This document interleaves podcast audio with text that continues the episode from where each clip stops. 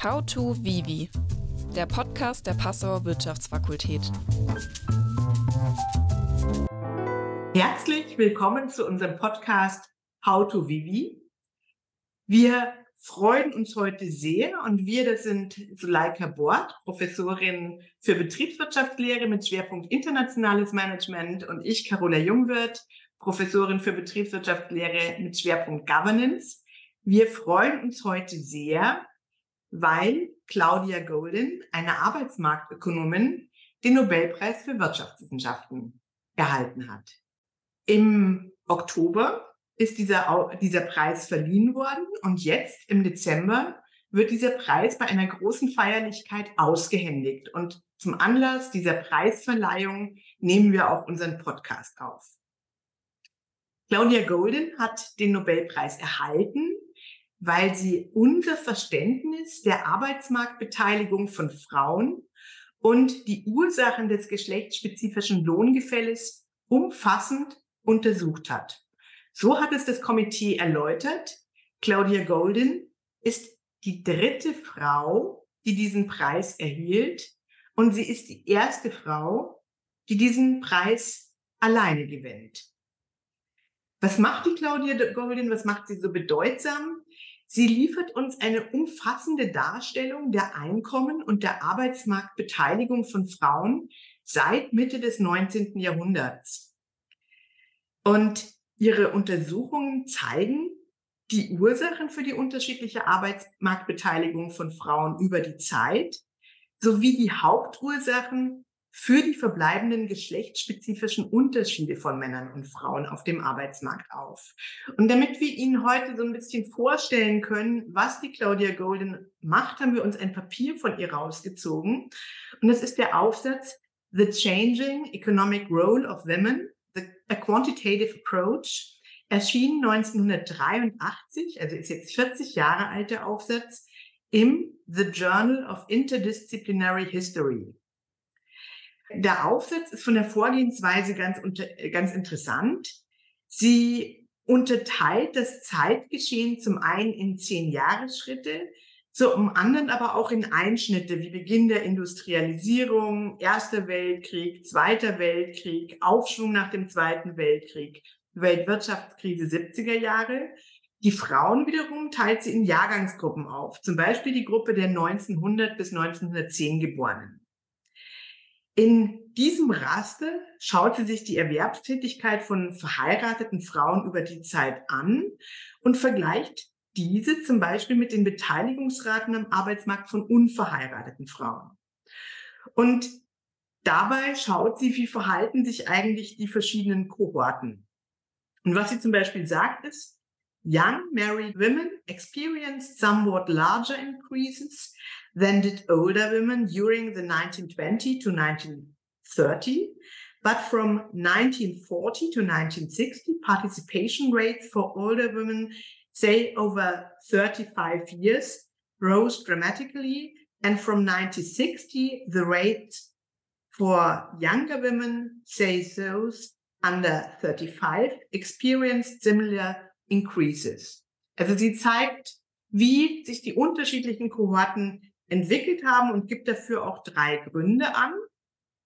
Ein Grund ist der Kohorteneffekt, bessere Ausbildung und Gesundheit, insbesondere die 1900 bis 1910 Geborenen kriegen systematisch drei Jahre mehr Ausbildung, profitieren auch von äh, gesundheitlichen Verbesserungen und so weiter. Dann haben wir aktuelle Effekte, sinkende Arbeitslosenzahl und bessere Löhne und wir haben zeitliche Effekte, zum Beispiel Wirtschaftswachstum. Wir sehen, dass mit jeder Kohorte, die seit 1855 geboren ist, die Teilnahme am Arbeitsmarkt von verheirateten Frauen gestiegen ist, und zwar bis zum Alter von 55 Jahren. Genau, vielen Dank für diese tolle Einführung, ähm, Carola.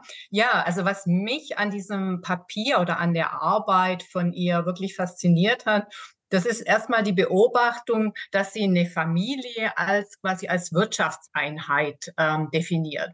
Dazu muss man wissen, dass sie Ökonomin ist und dass er auch ein sehr klares Verständnis hat von diesen ökonomischen Prozessen. Und sie definiert oder sie sagt, ja, Familien, das ist einfach auch eine ökonomische Entscheidung. Und es ist eine ganz, es ist eine Entscheidung, die man treffen muss, bestimmtes Einkommen zu generieren. Und dass diese Entscheidung aber ganz weitreichende Konsequenzen hat. Und ähm, es ist also nicht irgendwie eine Entscheidung, die man aus irgendwelchen Selbstverwirklichungsgründen macht, insbesondere was oft so ein bisschen im Raum steht, dass, dass Frauen arbeiten, um sich selbst zu verwirklichen, während der Mann dann diese, dieses ja, Brot quasi verdient und, und für das Familieneinkommen da ist. Und da ist sie wirklich sehr neutral und sagt, nein, ich möchte das wirklich raushalten. Das ist eine bestimmte ökonomische Notwendigkeit, die vor allem für Frauen auch ein Anreiz oder für die Familien Anreiz ist, Frauen in den Arbeitsmarkt zu haben und zu bringen. Und das hat aber dann weitreichende Konsequenzen. Zum Beispiel gibt es ein größeres Netzwerk für die Frauen außerhalb der Familien, dann haben sie viel mehr Handlungsspielräume. Ähm, und wir wissen heutzutage ja auch, wie wichtig dieser Zugang von, zu Netzwerken für Karriere, für Einkommen ist. Und ähm, natürlich geht es auch mit einer höheren Autonomie einher und ähm, zum Beispiel einer höheren Scheidungsrate und ähm, auch weniger deutliche Rollenstrukturierung. Also das Rollenbild, wer was ma macht was in der Familie, im, ähm, im, im, im Haushalt, ähm, ändert sich daraus. Und was ich aber auch vielleicht noch in den Kontext die hat ja den US-amerikanischen Kontext untersucht. Was ich finde, was wir, glaube ich, im deutschen Kontext noch beachten sollten und ähm, was ich wirklich interessant finde, das ist, dass man eigentlich noch bis vor 60 Jahren mussten die Frauen in Deutschland ihren Ehemann um Erlaubnis fragen, wenn sie arbeiten gehen wollten. Und es gab dann ein Gleichberechtigungsgesetz von 1957 und das sorgte für ein bisschen mehr Gerechtigkeit. Aber, und jetzt kommt das Aber, noch bis 1977 durfte eine Frau, jetzt vor allem in, in, in Westdeutschland, nur berufstätig sein, wenn sich das mit der Arbeit im Haushalt und den Kindern vereinbart. Ähm, also möglich war, das zu vereinbaren. Und ähm, das heißt eigentlich auch, dass die Aufgaben im Haushalt und in der Kindererziehung bis 1955, also klar der Frau zugeordnet war. Und dann gab es eine Gesetzesänderung, das tatsächlich dann auch, also eine Reform im Ehe- und Familierecht ähm, in Kraft trat, wo es dann tatsächlich auch recht von rechtlicher Seite zu einer Veränderung kam. Ja, danke, dass du darauf hingewiesen hast. Ich äh, versuche das auch immer wieder unseren Studierenden zu sagen, dass bis 77 ein Mann zum Arbeitgeber seiner Frau gehen konnte und sagen konnte, diese, meine Frau hört hier auf, sie kümmert sich nicht genug um den Haushalt. Und das ist natürlich etwas, was gesetzlich gesehen bis 77, ab, ab 77 beendet war, aber was natürlich in unserem Gesellschaftsbild ungemein nachwirkt. Wer ist für was in unserer Gesellschaft zuständig? Die Claudia Golden hat sich mit diesen Fragen allerdings nicht befasst, sondern sie hat sich wirklich nur die Daten angeschaut und genau. geguckt, wer tut was. Und Sie hat festgestellt, dass ältere verheiratete Frauen nach dem Krieg einen wesentlichen Teil des Arbeitskräftepools bildeten. Und viele Frauen, und das ist ja was, was wir uns vielleicht heute gar nicht mehr so vorstellen können, viele Frauen sind nach dem Krieg mit Mitte, Anfang 50 das erste Mal überhaupt in den Arbeits äh, in den Arbeitsmarkt eingetreten. Und wenn man sieht, wann passiert das heute, wann treten heute das erste Mal Frauen zum ersten Mal in den Arbeitsmarkt ein, wenn sie über 50 sind, dann, wenn sie sehr gut, sehr jung geheiratet haben und sich äh, scheiden lassen, weil vielleicht einer der Partner jetzt, ja, in der Regel der Mann die zweite Familie gründet und sie plötzlich darauf angewiesen sind, äh, selbst erwerbstätig zu sein. Ganz interessant ist äh, hier so eine Lebenszyklusbetrachtung, wo man schaut, wie verhalten sich ver verheiratete Frauen zu nicht verheirateten Frauen.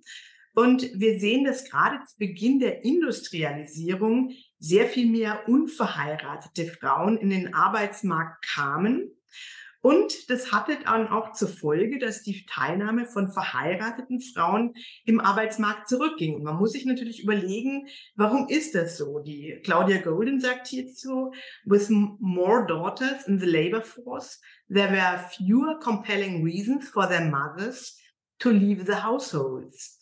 Und man muss natürlich fragen, hat das die Rollen von Frauen gefestigt, dass sie eben als verheiratete Frauen zu Hause bleiben sollten? Oder war es doch ein ganz ökonomischer Grund?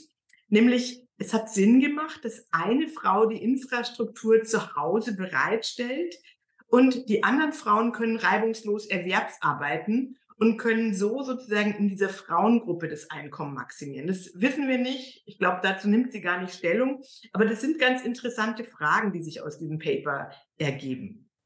Mhm. Ich finde es spannend, dass sie vor allem zwischen verheirateten und nicht verheirateten Frauen ihre Trennlinie macht.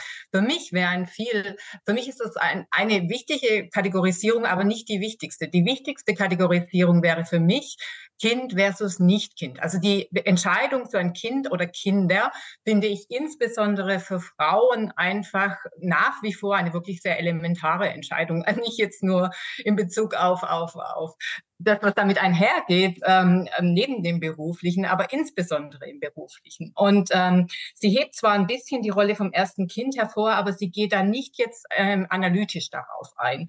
Und das finde ich aber eigentlich eine spannende Sache und eine spannende Frage, weil insbesondere diese Erwerbsunterbrechungen, die sind ja verantwortlich für unterschiedliche in Lö in Unterschiede in Löhne, unterschiedliche äh, Unterschiede in Gehältern, Unterschiede in Karrieren und auch was später, also nach dem Erwerbsleben oder Erwerbsarbeit ähm, bleibt in Bezug auf Rente, äh, macht es ja einen ganz, ganz großen Unterschied.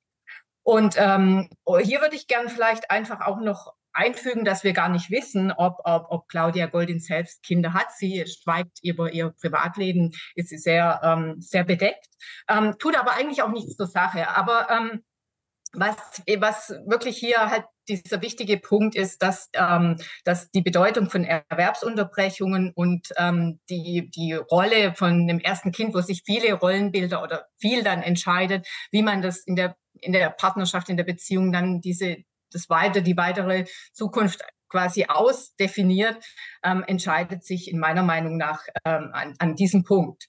Ähm, weil wir wissen zum Beispiel auch von vielen Studien, man, man redet viel über flexible Arbeitszeiten, wie wichtig ähm, Kinderunterstützung, Childcare ist und, und dass man von zu Hause aus arbeiten kann. Also wie wichtig das insbesondere für Frauen ist, um auch weiterhin Karriere zu machen oder nach einem nach Kindern ähm, im Berufsleben weiter teilhaben zu können. Ähm, aber wir, wir sehen gleichzeitig auch in Studien, dass das alleine, man sagt das oft und man hört das oft, aber das alleine ist nicht wirklich der Grund, der dann dazu führt, dass Frauen zum Beispiel auch im Management wieder weiter oder Karriere machen, ähm, sondern es ist viel wichtiger sind andere Faktoren. Also zum Beispiel auch, wie viele Frauen sonst noch in dem Unternehmen sind, wie die Kontextfaktoren sind. Also es geht nicht nur darum, dass man zum Beispiel ein Element, flexible Arbeitszeiten installiert und sich sonst nichts ändert. Das ist vielleicht auch noch wichtig, was man jetzt in diesem Zusammenhang einfach auch noch anführen kann. Ja, ja, du gehst, du gehst hin, über sozusagen die beschreibende Arbeit von Claudia Golden hinaus. Äh, und das ist ganz wichtig, Wichtig ist aber auch festzustellen, dass Erwerbsunterbrechungen als ein Haupt, ein ganz, ganz wesentlicher Grund für die Lohnunterschiede von Männern und Frauen gesehen werden.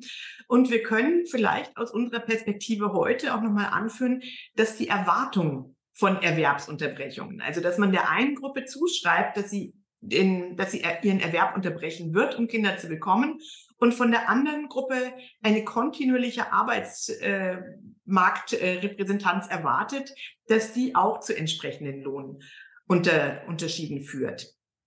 Wichtig aus der Arbeit von Claudia Golden ist sicher auch der Zusammenhang von Bildung und Erwerbsbeteiligung. Was wir sehen, ist die Verbesserung der Schulbildung für Frauen zu Beginn des 20. Jahrhunderts. Ich hatte es schon gesagt, systematisch hat sich die Schulbildung um drei Jahre erhöht und deren Auswirkungen auf die Erwerbsbeteiligung in den 50er Jahren, die ist ganz klar nachzuweisen. Und zwar heißt es, dass eine sehr gut schulisch gebildete Frau, die vielleicht nur kurze Jahre vor der äh, vor der Erwerbsunterbrechung wegen Kindern im Arbeitsmarkt ist, deutlich bessere Chancen auf dem Arbeitsmarkt nach dieser Erwerbsunterbrechung hat. Und diese, äh, diese äh, Auswirkung von Bildung und Erwerbsbeteiligung nach der Kinderpause, die war mir bisher in dieser Weise noch gar nicht so bewusst. Mhm. Ich, äh, da greifst du einen tollen Punkt auf. Ich finde auch, also ein Punkt, den wir unbedingt noch nennen müssen, das ist, dass das Einkommen von Männern eine ganz große Auswirkung hat auf die Erwerbsbeteiligung von Frauen. Das heißt, wenn die Gehälter der Männer hoch sind, dann sind einfach, gibt es weniger Erwerbsbeteiligung von Frauen, was wir zum Beispiel dann insbesondere nach dem Zweiten Weltkrieg dann gesehen haben. Ähm, da stieg dann zwar die Erwerbsbeteiligung von jungen Frauen kaum, während die älteren Frauen die Erwerbsbeteiligung anstieg. Und der Grund dafür war, dass die jungen Frauen wieder mehr Kinder hatten und dass die Gehälter der Männer vergleichsweise hoch waren. Und ähm, ja, das finde ich einfach ist eine spannende, ähm, eine spannende Beobachtung, die sie da getan hat. Und ähm, was, was kann man daraus vielleicht auch ziehen? Das ist, ähm, oder dass man, was man sich daraus vielleicht auch ein bisschen ableiten kann das ist, dass es wirklich auch so ein bisschen um die Verfügbarkeit und um die ökonomischen Anreize wieder geht, die halt Frauen entweder zu mehr Erwerbsbeteiligung von Frauen oder zu weniger Erwerbsbeteiligung von Frauen ähm, ähm, ja, führen. Also ganz klar diese ökonomische Perspektive oder diese ökonomische Gründe, die hier einen Einfluss haben. Ähm, und das ist einfach eine wichtige Beobachtung. Ich glaube, uns beiden hat sehr gut gefallen an diesem Aufsatz, dass es so eine ideologiefreie Betrachtung war. Oder also mir hat's, ich weiß nicht, mir hat's vielleicht sogar noch besser gefallen als dir, weil du sagst, es fehlen einfach wichtige soziale Aspekte. Aber ich finde, wenn man, wenn man so einfach ohne jede Art von ideologischer Verbrämung sieht, dass es wie so kommunizierende Röhren sind. Verdient der Mann weniger, müssen die, oder verdient, sagen wir, verdient ein Partner weniger, muss der andere Partner mit in den Arbeitsmarkt, um das Familieneinkommen so zu halten, dass eine Familie gut davon leben kann. Und was wir tatsächlich auch immer wieder sehen, ist in den Fällen, wo Frauen systematisch die besser bezahlten und vielleicht auch abgesicherteren Jobs haben, wir sehr oft eine Rollenumkehr sehen. Und das gilt auch für Leica und mich, wo wir beide die Vollerwerbstätigen in der Familie sind und unsere Männer ähm, sich eher um den Bereich Familie und Haushalt, Garten und so weiter kümmern. Und das hat tatsächlich, ist eine ökonomische Konsequenz äh, von äh, einem äh, gut bezahlten, gut gesicherten Arbeitsverhältnis, das äh, allerdings auch mit dem höchsten Bildungsgrad ver verbunden ist, den man in der Bundesrepublik Deutschland erwerben kann. Also äh, Bildung, hohes Einkommen, ähm, Verbleib im Arbeitsmarkt hängt hier sehr systematisch zusammen. Und das ist eigentlich das, was ich gerade unseren Studentinnen mitgeben möchte. Denkt daran, ja, denkt daran, dass äh, eure eigene ökonomische Power dafür, darüber entscheidet, wie ihr mal im Arbeitsmarkt äh, stehen werdet und auch welche Rolle ihr in der Familie, in der Familienkonstellation haben werdet. Und das ist überhaupt nicht, das, das ist überhaupt nicht, äh, das ist keine Ideologie, sondern das ist eine ganz pragmatische ökonomische Überlegung, die Familien anstellen. Und das soll jetzt nicht heißen, dass wir sagen, ein Modell ist besser als das andere. Also es gibt ganz, ganz viele unterschiedliche Modelle. Ähm, was, glaube ich, unser Punkt ist, hier jetzt vielleicht auch noch am Abschluss zu bringen, das ist, dass man es wirklich, dass es, ähm, dass es nicht ein Gegebenes sein muss, dass die Frau zu Hause bleibt und sich um Kind und Haushalt ähm, kümmert. Und wir beide, Carola und ich, wir sind die besten Beispiele dafür, dass es auch super andersrum funktionieren kann, sondern dass es einfach ein, ein, eine Gleichstellung gibt und dass es Prozesse sind, die man in der Familie aushandelt, aber die nicht von vornherein schon festgelegt sind. Beispielsweise durch Bildung oder durch durch soziale Normen oder durch andere Faktoren, die da einfach viel stärkeren Einfluss darauf haben, als das, was man einfach denkt, ist für die Familie gut. Und was, glaube ich, auch, ich finde noch ein sehr wichtiger Punkt ist, das Arbeits-, Erwerbskarrieren müssen viel durchlässiger werden. Es gibt einfach auch Phasen im Leben, vor allem mit den kleinen Kindern, wo man einfach mehr Zeit für Kinder oder für die Familie mit diesen äh, verbringen möchte. Und ich finde es einfach ungut, wenn dann man nach zehn Jahren oder nach fünf Jahren abgestempelt ist und nicht mehr in den Arbeitsmarkt reinkommt. Wir haben, wir leben länger. Es gibt so viele unterschiedliche Möglichkeiten. Ich denke, hier muss sich die Arbeitswelt ganz massiv umstellen, auch durch den demokratischen Wandel bedingt, dass wir einfach viel hier viel durchlässiger werden und viel offener werden, dass man so Karriereunterbrechungen nicht als Manko abtut, sondern vielleicht auch als Chance. Und ich höre sehr oft, dass gerade Männer und Frauen mit Kindern die viel besseren ähm, Arbeitnehmer sind, weil sie zuverlässig sind und weil sie einfach wissen, was sie, wie wichtig einfach eine bestimmte ähm, ähm, ja eine bestimmte Struktur und einfach wie, wie einfach bestimmte Dinge, Prioritäten zu setzen, einfach wichtig sind und auch vor allem sehr verlässlich sind. Und das ist einfach was, was ich glaube ich, was wir nicht vergessen dürfen. Lecker, vielen Dank für deinen ähm, Aufruf, ja, auch gesellschaftlich umzudenken. Auf der anderen Seite sehen wir natürlich jetzt in einer Zeit der Arbeitskräfteverknappung, dass es wiederum vor allen Dingen die Arbeitskräfteverknappung sein wird, die hier gesellschaftliche Änderungen bewirkt. Und das ist vielleicht auch das, was mich an der Ökonomie fasziniert, ja, dass sie oft das härtere Schwert ist im Vergleich zu weichen sozialen und gesellschaftlichen äh, Rollenbildern und Bildern. Ganz herzlichen Dank. Super Schluss. Ganz herzlichen Dank äh, für, äh, für unser Gespräch und äh, ich hoffe für die Zuschauer, dass Sie Spaß dran finden, wie wir uns mit Claudia Golden auseinandergesetzt haben. Danke. Tschüss.